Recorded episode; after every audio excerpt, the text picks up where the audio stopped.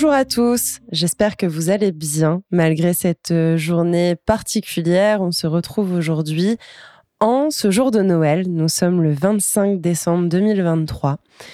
Et aujourd'hui, j'avais envie de vous faire un épisode en solo, un épisode qui sera certainement plus court que les interviews euh, de citoyens, citoyennes ou alors d'experts et expertes en leur domaine en lien avec le deuil, le funéraire, la reconstruction, l'accompagnement et le bien-être. Mais aujourd'hui, je voulais vous faire un épisode sur les notions de culpabilité et de vulnérabilité. C'est vraiment des, notions qui sont clairement sous-jacentes et clairement présentes en fait dans le processus de deuil. Et avant toute chose, j'ai même envie de vous proposer de mettre pause après les questions que je vais vous poser et de prendre un petit instant et de vous dire, OK, qu'est-ce que ça veut dire pour moi? Qu'est-ce que ça veut dire pour vous la culpabilité? Est-ce que déjà vous en ressentez? C'est pas obligatoire et c'est OK de ne pas en ressentir. Et si vous en ressentez, est-ce que vous sauriez dire pourquoi? Quelles en sont les causes? Quelles en sont les raisons? C'est quoi les racines un petit peu de cette culpabilité? Est-ce que vous l'avez déjà regardé ou pas? Est-ce que peut-être c'était pas le bon moment pour la regarder? Et est-ce que dans ce cas, aujourd'hui ou actuellement, dans les jours et semaines à venir, est-ce que ce serait un moment qui vous semblerait adéquat pour vous pour regarder ces notions de culpabilité avant de revenir sur euh, cette notion-là, j'ai envie de vous faire un, autre listing de questions sur la deuxième notion que j'ai euh, donnée en début d'épisode, qui est celle de la vulnérabilité. Qu'est-ce que ça veut dire pour vous être vulnérable? En quoi ce deuil que vous avez traversé au cours de l'année 2023 ou avant, ou que vous traversez actuellement de manière plus récente, en quoi ce deuil vous rend vulnérable? Et quelles sont finalement un peu ben, les racines de cette vulnérabilité? Qu'est-ce que ça vient dire de vous? Qu'est-ce que ça fait À quoi ça fait écho finalement en vous? Et est-ce que c'est difficile pour vous d'être vulnérable? Et si oui, pourquoi c'est difficile pour vous? Et sinon, grâce à quoi euh, cette vulnérabilité se vit avec euh, une certaine forme de fluidité et d'acceptation Peut-être que vous avez mis pause ou pas. Euh, en tout cas, je vous propose vraiment de prendre un temps d'introspection sur ces, euh, sur ces notions. Et pour aborder la notion de la culpabilité, alors je pourrais donner de multiples, de multiples exemples pour euh, montrer en quoi la culpabilité finalement peut être présente dans le processus de deuil. Mais ce qui est surtout intéressant, c'est de voir qu'il y a deux types de culpabilité. Une, culpabilité qui est plutôt euh, factuelle, donc qui est en rapport avec des faits, des événements, et un sentiment de culpabilité. Qu'est-ce que ça veut dire? C'est que finalement, cette culpabilité, elle a la même incidence de, de souffrance, le même niveau de souffrance que la faute soit réelle, donc factuelle en rapport avec des faits, ou qu'elle soit jugée comme telle. Et donc, qui est juge de ces choses-là? La plupart du temps, c'est nous. C'est nous qui jugeons cette culpabilité, c'est nous qui nous jugeons en disant que ce que nous avons fait n'était pas forcément bien. Et souvent, ça va être, pour ne donner que quelques exemples, bien entendu, et cette liste ne sera pas du tout exhaustive, mais euh, ça peut être l'exemple de j'ai pas pu être euh, présente pour euh, mon proche défunt. Euh, au moment de sa maladie peut-être, ou au moment de sa convalescence, ou au moment de son décès. D'accord. Est-ce que vous aviez l'intention de ne pas être présent? Est-ce que c'était volontaire de votre part ou est-ce que c'est euh, peut-être vous étiez à l'étranger, peut-être que vous étiez euh, ailleurs en France et le temps du trajet était, était trop long et, et, la vie a fait que les causes et conditions et conséquences ont fait que quand vous êtes arrivé, votre proche s'était déjà éteint, endormi, était déjà décédé. Et dans ce cas, vous vous sentez peut-être responsable. D'où cette culpabilité, parce que vous vous jugez en disant je n'ai pas fait bien, j'ai fait une erreur, j'ai fait une faute. Mais est-ce que c'est réellement une faute? Est-ce que vous aviez euh, le contrôle et la mainmise sur euh, ces bouchons, sur euh, le temps de, transport, imaginons si vous étiez à l'étranger. Il y a des choses qu'on ne contrôle pas forcément. Et ça peut être aussi une question intéressante aujourd'hui à vous poser, c'est qu'est-ce qui dépend de vous? Qu'est-ce que vous contrôlez? Ou qu'est-ce que vous pouviez contrôler dans la situation? Et qu'est-ce que vous ne pouviez pas contrôler?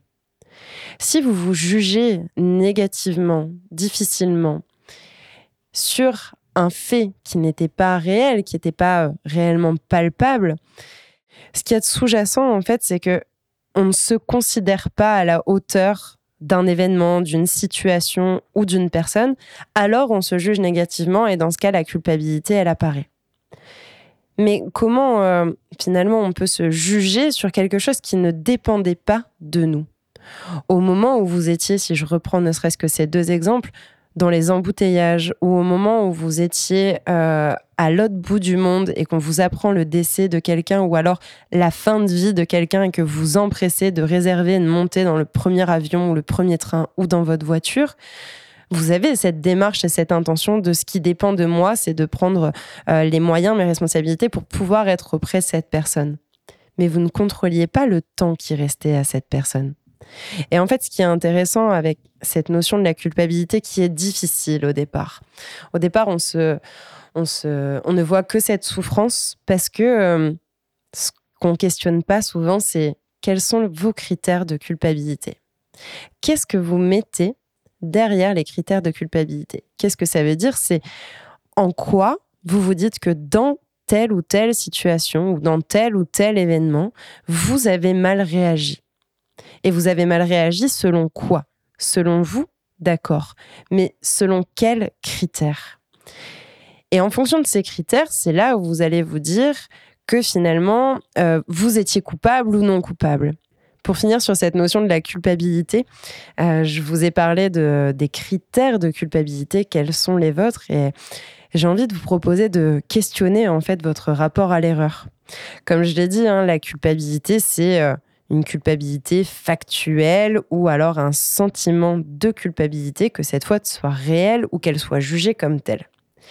Mais alors du coup, si on questionne notre rapport à l'erreur, qu'est-ce que vous pensez de l'erreur?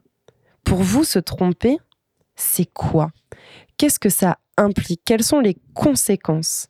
C'est quoi vraiment vos, vos représentations en fait que vous avez derrière la notion d'erreur? Parce que c'est vraiment en établissant un autre regard sur l'erreur que nos réactions à ces erreurs vont pouvoir évoluer vers plus de compréhension, vers plus de compassion et de comprendre que, ben oui, ces choses-là ne dépendaient pas de moi.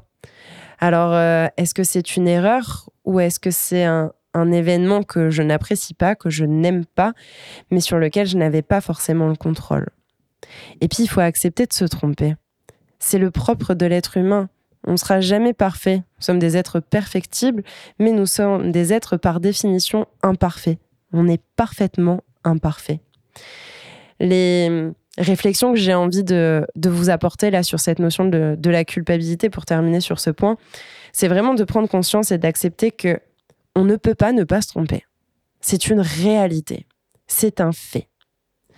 Qu'en plus de ça, si plutôt que de se considérer euh, comme des personnes mauvaises, qui n'avons pas réussi, euh, qui n'avons pas été à la hauteur, qui avons été nuls, et, tout ce processus finalement venant euh, nourrir le cercle vicieux de culpabilité entraîne une mauvaise estime de soi, ce qui entraîne un jugement de l'erreur d'autant plus difficile et ce qui renforce du coup ma culpabilité.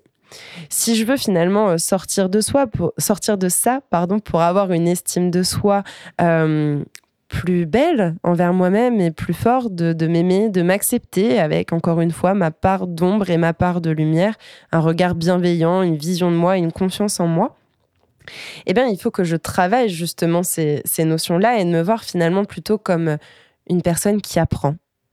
Et donc, dans ce cas, si on, regarde les événements qui sont les vôtres, comment vous pouvez les regarder avec un regard plus bienveillant et en disant qu'est-ce que je peux tirer comme apprentissage, comme enseignement, comme, euh, comme leçon? J'entends par là leçon de vie, pas un côté moralisateur dur, mais qu'est-ce que je peux retirer de ça qui peut me servir pour la prochaine fois? Et donc, dans ce cas, plutôt que de devenir faute, culpabilité, mauvaise estime de soi, un jugement, euh, et vraiment un peu une question, une vision binaire, quoi. Soit c'est bien, soit c'est pas bien. Eh ben, je tire enseignement de mes échecs. Je me rappelle que tout le monde échoue et la vie devient plutôt une exploration, une découverte, un voyage, euh, une découverte des, autres, une découverte de la vie et une découverte de moi. Finalement, pour moi, l'échec, c'est un peu euh, une source d'information sur soi. Qu'est-ce que ça vient dire de moi? C'est pas une incapacité, mais qu'est-ce que ça vient dire de moi et comment je peux utiliser cette information finalement pour la suite? C'est vraiment la notion que j'avais envie de, de vous apporter aujourd'hui, c'est en fait de regarder comment vous fonctionnez, de regarder quelle est votre, euh, votre vision de vous-même et de pouvoir vous questionner sur ce, sur ce rapport à l'erreur, sachant que cette notion de culpabilité va aussi avoir un lien avec euh, la vulnérabilité dont on va, dont on va parler tout de suite euh, dans la suite de cet épisode. Finalement, toute situation qui est inattendue, un décès, un accident, une maladie, un diagnostic, un licenciement, une séparation amicale, familiale, amoureuse, sont des situations qui ne sont pas attendues. Elles sont imprévisibles, elles sont inconnues, et le fait de leur, euh, de ce sentiment de surprise finalement qui entoure cette situation, alors là, je parle vraiment d'événements où on n'était pas prévenu. Autrement dit, euh, si je donne l'exemple d'une séparation, vous n'aviez pas forcément échangé avec, avec votre partenaire de vie et paf, il vous annonce du jour au lendemain que bah voilà, c'est terminé. Ou alors un, accident qui est vraiment, euh, bah voilà, c'est un, un, coup de massue généralement pour les personnes qui vont apprendre un accident ou qui vont apprendre un diagnostic alors que jusque-là tout allait bien, c'est juste que ça fait deux heures qu'elles ont un, mal de crâne ou deux jours qu'elles ont un mal de crâne et elles se rendent compte finalement que ça cache autre chose. Donc vraiment sur ces situations qui sont inattendues, ça nous met dans, une, euh, dans un sentiment de, de fragilité. Euh, c'est comme si on venait un petit peu casser notre, notre coque de protection. Et donc, on voit souvent la vulnérabilité un peu comme une, comme une impasse. Mais plutôt que la voir comme une impasse, j'ai envie de vous proposer de la voir plutôt comme un, comme un point de départ, en fait. La vulnérabilité, ça veut vraiment dire euh, blessé, porté atteinte. il y a différents niveaux de vulnérabilité physique, psychique, euh, sociologique, systémique, matérielle. Enfin, vraiment, la vulnérabilité se, se voit sur, euh, sur tous les plans et sur tous les domaines de vie. Et si je prends l'exemple du deuil, encore une fois, le deuil au sens large, et j'entends par là une situation de perte ou de rupture, ça met de manière naturelle un état de vulnérabilité en place.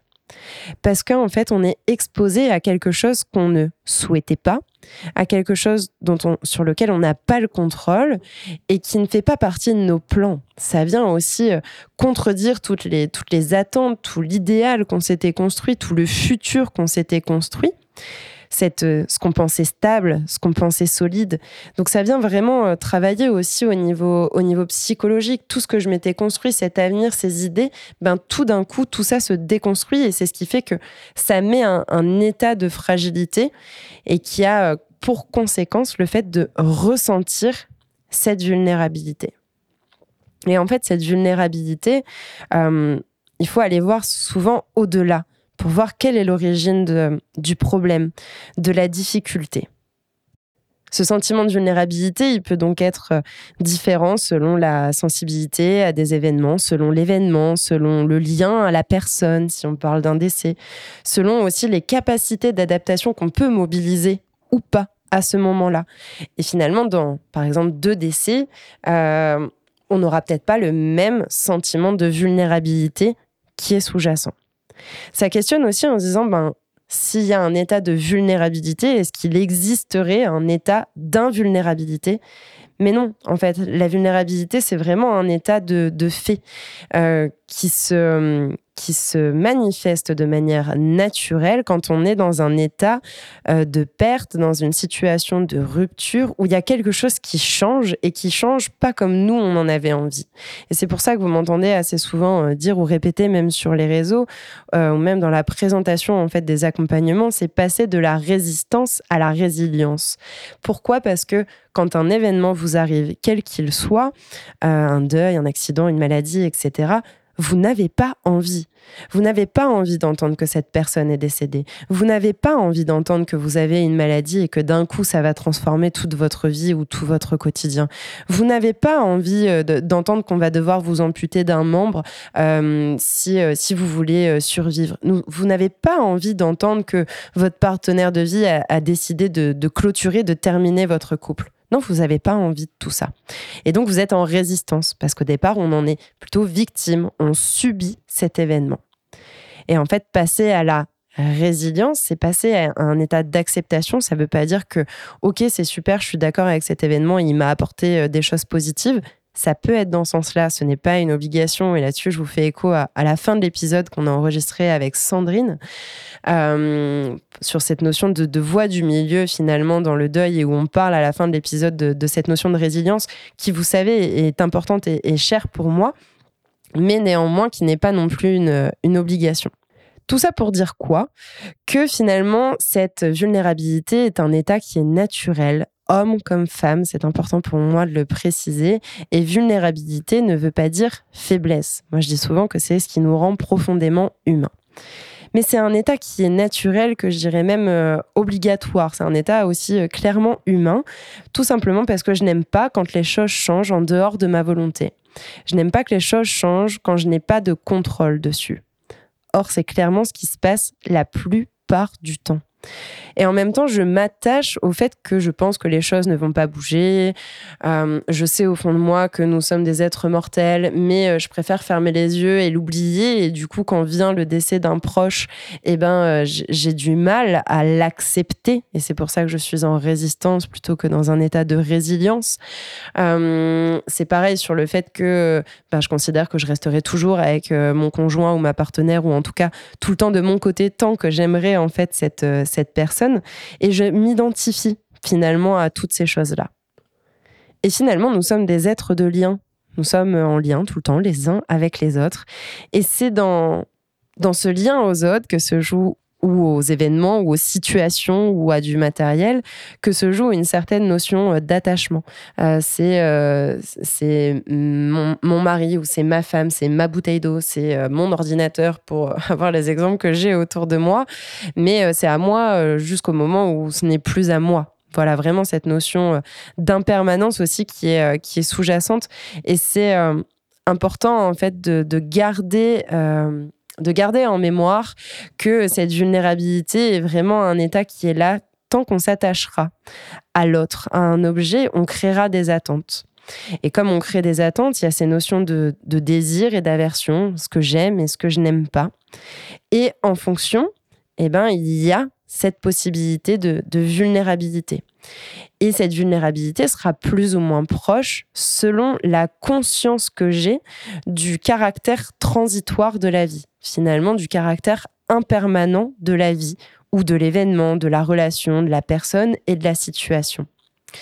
Alors pour travailler sur euh, cette vulnérabilité, pour questionner cette vulnérabilité que peut-être vous ressentez ou que peut-être vous avez déjà ressenti, c'est pas de se dire euh, bon bah OK, je ne m'attache pas. C'est quasiment impossible. Et donc, si je m'attache pas, et eh ben dans ce cas, je n'ai pas de, je n'ai pas à être vulnérable parce que je ne souffrirai pas. Oui, mais vous n'aimeriez pas non plus, et ce serait vraiment euh, dommage et se priver d'une belle partie de la vie et de notre expérience d'être humain. Donc, c'est pas de ne pas s'attacher, mais c'est plus de changer de regard justement sur cette notion du caractère transitoire de la vie. Plus on est lucide et plus on, on conscientise et plus on intègre cette notion-là à l'intérieur de nous, plus on a d'acceptation et moins on a de souffrance. Je dis bien moins on a de souffrance, c'est pas qu'on n'en a pas. Mais le fait de conscientiser ces choses-là, je ne nourris plus les choses avec un, attachement, euh, un attachement voilé, un attachement où je suis euh, dans le déni. Je conscientise. Ce qui fait que si demain on m'annonce l'accident d'un proche, bien entendu que j'aurai de la tristesse. Bien entendu qu'à un moment j'entrerai dans un état de vulnérabilité parce que ce n'est pas ce que je souhaitais. Ce n'est pas ce que je souhaitais pour ce proche. J'avais encore plein de choses à vivre et, c'est un deuil qui amène d'autres deuils. Si imaginons, je, euh, sais pas, c'est l'ami avec qui euh, j'allais faire mon sport euh, tous les dimanches. Donc il y a vraiment cette cette projection qui est là, mais néanmoins, cette vulnérabilité sera moins importante, ou en tout cas plus douce un peu plus apaisée si j'ai conscience du fait que oui, si j'y vais tous les dimanches, et eh ben peut-être que ce dimanche est le dernier. Et ça nous ramène à quoi? Pour moi, ça nous ramène pas à une notion où euh, oh là là, c'est vraiment déprimant et dans ce cas, chaque jour peut être le dernier. Mais oui, mais chaque jour peut être réellement le dernier. Mais ce que je trouve beau là-dedans, c'est que finalement, ça nous permet de se dire de, de profiter, de kiffer chaque instant. Et c'est dans ce sens-là où je dis que la mort ramène à la vie et que la mort éclaire la vie. Et c'est pour ça que j'avais à cœur de, vous montrer que cette notion de la vulnérabilité, elle est naturelle, autant chez les hommes que chez les femmes, du moment où on aime. Or, ça ne veut pas dire ne plus aimer et se mettre, euh, se renfermer comme une huître, se mettre une, barrière de protection, ne plus s'attacher, ne plus être en lien avec les gens. Euh, ce serait vraiment, je, considère, presque se priver d'une vraiment d'une merveilleuse partie de la vie, mais c'est avoir conscience de cette impermanence. C'est avoir conscience que demain, je ne peux ne plus jamais revoir cette personne. Et donc, du coup, en quoi ça nous éclaire sur la vie? Eh bien, tout simplement parce que on va peut-être éviter de procrastiner. On va peut-être éviter d'attendre ce demain qui peut-être que ce demain n'arrivera jamais. Que si j'ai quelque chose à dire, que ce soit quelque chose de, positif comme euh, un je t'aime, eh ben, je vais le dire. Euh, et puis, je vais peut-être pas attendre pour apaiser un conflit parce que euh, bah, finalement, peut-être que cette personne, je la reverrai jamais. Et, peut-être que le jour où j'aurai envie de lui dire quelque chose, ben, elle sera plus là qu'importe la raison, qu'importe les circonstances de, son départ ou éventuellement même de son décès. Donc ça, c'était vraiment le, point sur la vulnérabilité que j'avais envie euh, d'aborder avec vous euh, après avoir abordé cette euh, notion de la, de la culpabilité de vous dire que vraiment, plus vous travaillerez et vous conscientiserez cette notion de l'impermanence, de la finitude de toute chose. Vous m'avez déjà entendu le dire dans les épisodes cet épisode, du moment où il, aura été enregistré, les secondes qui viennent de passer sont déjà terminées. Elles ne réexisteront plus. Et si je veux éventuellement réenregistrer cet épisode, il sera totalement différent. Chaque moment est unique, chaque personne est unique aussi, mais ça, je pense que vous le, vous le savez déjà. Donc, c'est vraiment de développer un regard plus clair, plus précis sur justement l'impermanence de la vie pour amener aussi plus de clarté et plus de bienveillance quand on rencontre des situations difficiles, des situations de transition et finalement des situations de deuil qu'on n'a pas souhaité, dont on est à la base victime, où on entre en résistance pour favoriser, amener euh, avec plus de fluidité et de simplicité ce processus de résilience. Alors voilà, maintenant pour euh, clôturer cet épisode, euh, j'ai envie de vous dire aujourd'hui, on est euh, un jour particulier, on est un jour de Noël. Pour moi, c'est vraiment un jour de célébration. C'est c'est pas un jour que j'associe euh, forcément au, cadeau, à toutes ces choses-là. J'ai passé cet âge-là étant petite, mais plus à cette notion de la famille, à cette notion de d'amour, de partage, de lien, d'être ensemble en fait. Alors aujourd'hui, peut-être que vous êtes en famille, peut-être même que vous écoutez cet épisode un petit peu plus tard et c'est tout à fait OK ou peut-être que vous avez eu euh, envie de, rester seul. Voilà, et c'est tout à fait OK aussi. Eh bien, qu'est-ce que vous pourriez faire? Est-ce que c'est pas aussi euh, aujourd'hui l'occasion de, de faire un cadeau pour Noël à votre défunt? Alors, bien sûr, vous lui offrirez pas quelque chose de matériel, mais peut-être de partager un moment en sa, en sa présence impalpable ou en son absence visible prenez l'expression qui vous convient. Est-ce que c'est pas l'occasion de faire peut-être un, petit rituel ou éventuellement peut-être de lui écrire une lettre? Euh, selon depuis combien de temps cette personne est décédée. Hein? Ça peut être depuis 5, 10, 15, 20, 30 ans, ou alors depuis peut-être quelques jours, quelques semaines, quelques mois, et un deuil qui serait plus frais, de déposer ce que vous avez sur le cœur. Et si éventuellement cette personne avait été là aujourd'hui et que vous ne pouviez pas lui offrir un cadeau matériel, j'entends par là un objet, qu'est-ce que vous auriez aimé faire avec cette personne? Quelle expérience, quel moment de vie vous auriez aimé partager avec cette personne? Est-ce que finalement vous ne pourriez pas euh, partager ce moment avec vous-même et avec cette personne, mais de manière différente, le faire en son hommage, le faire en, sa mémoire, en célébrant cette personne qui aujourd'hui n'est plus de manière physique, mais est toujours là dans votre cœur.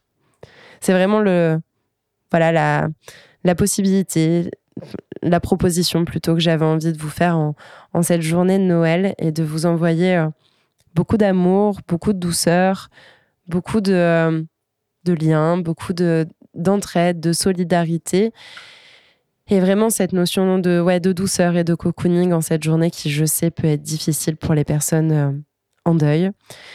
Et voilà, je vous envoie vraiment mes plus belles énergies pour que vous puissiez euh, trouver ce qui est juste pour vous. Et si vous décidez de faire un, un petit rituel, et eh ben, juste faites-vous confiance. faites-vous confiance. Si c'est simplement allumer une bougie, faites. Si c'est autre chose, faites. Faites-vous confiance. Et c'est bien pour ça que je ne donnerai pas d'exemple ici. Juste, faites-vous confiance. Écoutez-vous. De quoi vous avez envie, quel lien vous avez envie d'avoir à votre défunt. Écoutez-vous et faites, tout simplement.